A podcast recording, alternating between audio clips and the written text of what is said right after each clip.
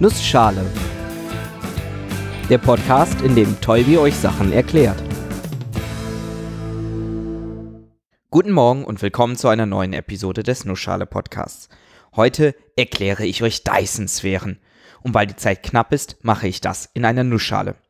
Das Thema Dyson-Sphäre ist ein Wunschthema von Christian. Es kam auch am Rande schon mal vor, nämlich in der Episode über das Fermi-Paradox. Das Fermi-Paradox versucht mögliche Antworten auf eine ganz simple Frage zu finden. Warum haben wir noch keine Außerirdischen entdeckt? Gibt's gar keine? Verstecken sie sich vor uns? Können sie uns einfach nicht erreichen? Um darüber sinnvoll philosophieren zu können, muss man sich erstmal überlegen, wie andere außerirdische Zivilisationen überhaupt aussehen könnten. Wobei das Aussehen selbst, das ist egal. Es geht eher darum zu überlegen, was andere Zivilisationen so können. Und wie so oft gibt man das in Form von Energie an. Die Frage lautet hier also, wie viel Energie hat eine Zivilisation zur Verfügung? Je mehr Energie sie hat, desto mehr kann sie auch erreichen.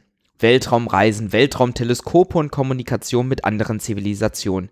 Für all das benötigt man mehr oder weniger viel Energie.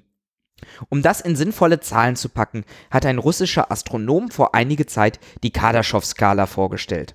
Das ist eine exponentielle Skala, die die verfügbare Energie mit im Weltraum üblichen Größenordnungen vergleicht. Im Prinzip schlägt sie drei Typen für eine Zivilisation vor. Typ 1. Die Zivilisation kann die ganze auf der Erde verfügbare Leistung nutzen, beziehungsweise allgemeiner die ganze auf ihrem Planeten verfügbare Leistung. Typ 2. Die Zivilisation kann die gesamte Leistung des Zentralsterns abzwacken, bei uns also die gesamte Energie der Sonne nutzen. Typ 3, die Gesamtleistung der gesamten Galaxie. Wir als Menschheit müssten uns aktuell als Typ 0 bezeichnen, da wir noch nicht in der Lage sind, die gesamte Energie der Erde zu nutzen. Etwas optimistischer kann man sagen, dass wir etwas über 0,7 liegen. Was so klingt, als wäre es nicht mehr weit bis zu Typ 1. Ist es aber schon, denn das Ganze ist ja eine exponentielle Skala. Trotzdem, wenn wir schon gucken, wie wir auf dieser Skala weiter aufsteigen können, dann können wir doch direkt nach den Sternen greifen und versuchen, Konzepte für eine Typ 2 Zivilisation zu schaffen. Typ 2 bedeutet für uns, dass wir die gesamte Energie der Sonne nutzen können. Ein Typ namens Dyson hat sich dafür auch mal was überlegt. Seine Idee war es, eine Art Kugel um die Sonne herum zu bauen, die die Energie der Sonne auffängt, egal in welche Richtung sie abgestrahlt wurde. Mit einer solchen Kugel würde einem nichts an der Energie, die die Sonne ausstrahlt, vergehen. Die Idee einer Kugel wird deshalb heutzutage Dyson-Sphäre genannt. Lustigerweise hatte Dyson das Ganze eigentlich mal als Scherz gemeint und sie vor allem nicht als Konzept zur Energiegewinnung vorgeschlagen, sondern als Ansatz, um das Fermi-Paradox zu lösen. Seine Theorie, wenn wir nach außerirdischen fortgeschrittenen Zivilisationen suchen, sollten wir am besten direkt nach Dyson-Sphären suchen.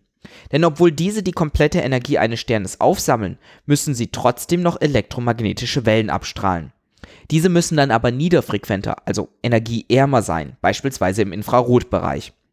Wenn man also ein sternähnliches Gebilde findet, das im Infrarotbereich abstrahlt, dann könnte es sich um eine solche Dyson-Sphäre handeln. Und damit um eine außerirdische Zivilisation vom Typ 2. Tatsächlich haben wir mal einen Stern beobachtet, der passendes Verhalten gezeigt hatte insbesondere immer dunkler wurde, als würde gerade eine Dyson-Sphäre errichtet. Tabbys Stern. Rausgekommen ist aber, dass dieser Stern durch kosmischen Staub verdunkelt worden sein muss und nicht durch eine Dyson-Sphäre. Schade eigentlich. Ich als oller Ingenieur finde aber eh die andere Denkrichtung spannender. Wie kann man eine Dyson-Sphäre technisch umsetzen? Vor welche Herausforderung stellt uns das? Ist das überhaupt möglich? Es klingt nach einem unglaublichen Mammutprojekt. Und genau das ist es auch. Nur. Denn obwohl es nach so viel Arbeit klingt, ist es vor allem viel Arbeit. Und mehr nicht. Die Technik selbst ist gar nicht so fortschrittlich. Schauen wir mal genauer hin. Die Kugel. So eine starre Kugel, das ist keine gute Idee. Durch ihre starre Form wäre sie extrem anfällig und brüchig und würde vermutlich schon nach kürzester Zeit mechanisch versagen. Das häufigste Konstrukt, das für eine tatsächliche Umsetzung vorgeschlagen wird, ist ein Dyson-Schwarm. Das ist im Prinzip ein Schwarm aus Solarpanelen, der sich dann kugelförmig um die Sonne verteilt. So ein Schwarm ist extrem viel widerstandsfähiger und kann im Notfall auch einfacher repariert werden. Und man kann ihn nach und nach aufbauen und erweitern. Und man kann kaputte Solarpaneele einfach austauschen oder einzelne von denen gegen neuere, modernere auswechseln.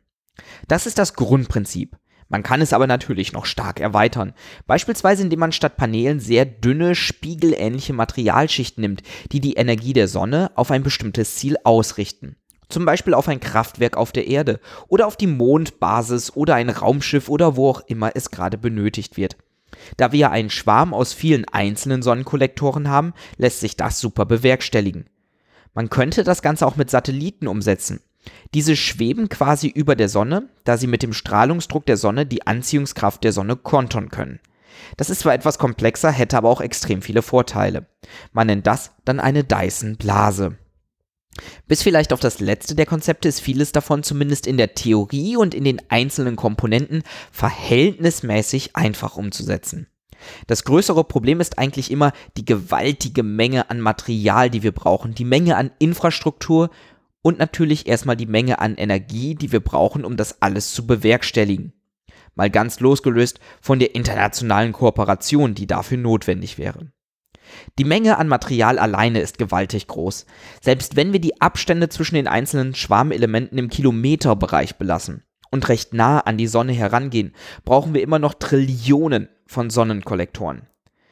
Genug Material auf der Erde haben wir vermutlich nicht. Lösungsansätze dafür gibt es aber auch. Man könnte zum Beispiel auf Planeten wie Merkur ausweichen. Dort gibt es Rohstoffe und man hätte auch eine Startbasis, die recht nah an der Sonne wäre.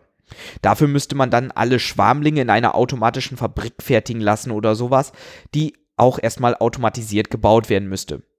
Klingt ein wenig wie Science Fiction, aber ich bin mir sicher, wir würden das hinkriegen, wenn wir das als Menschheit gesammelt angehen würden. Schließlich sind wir genau in diesen Bereichen schon sehr weit gekommen, sowohl im Weltraum, wo wir autonome Roboter haben, aber auch in Fabriken auf der Erde.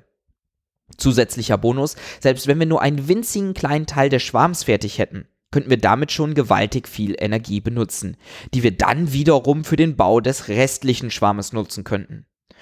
Okay, ich bin ehrlich, selbst wenn wir uns jetzt direkt zusammenrotten würden, würden wir vermutlich trotzdem nicht mehr miterleben, wie die Anfänge des Dyson-Schwarms Wirklichkeit würden.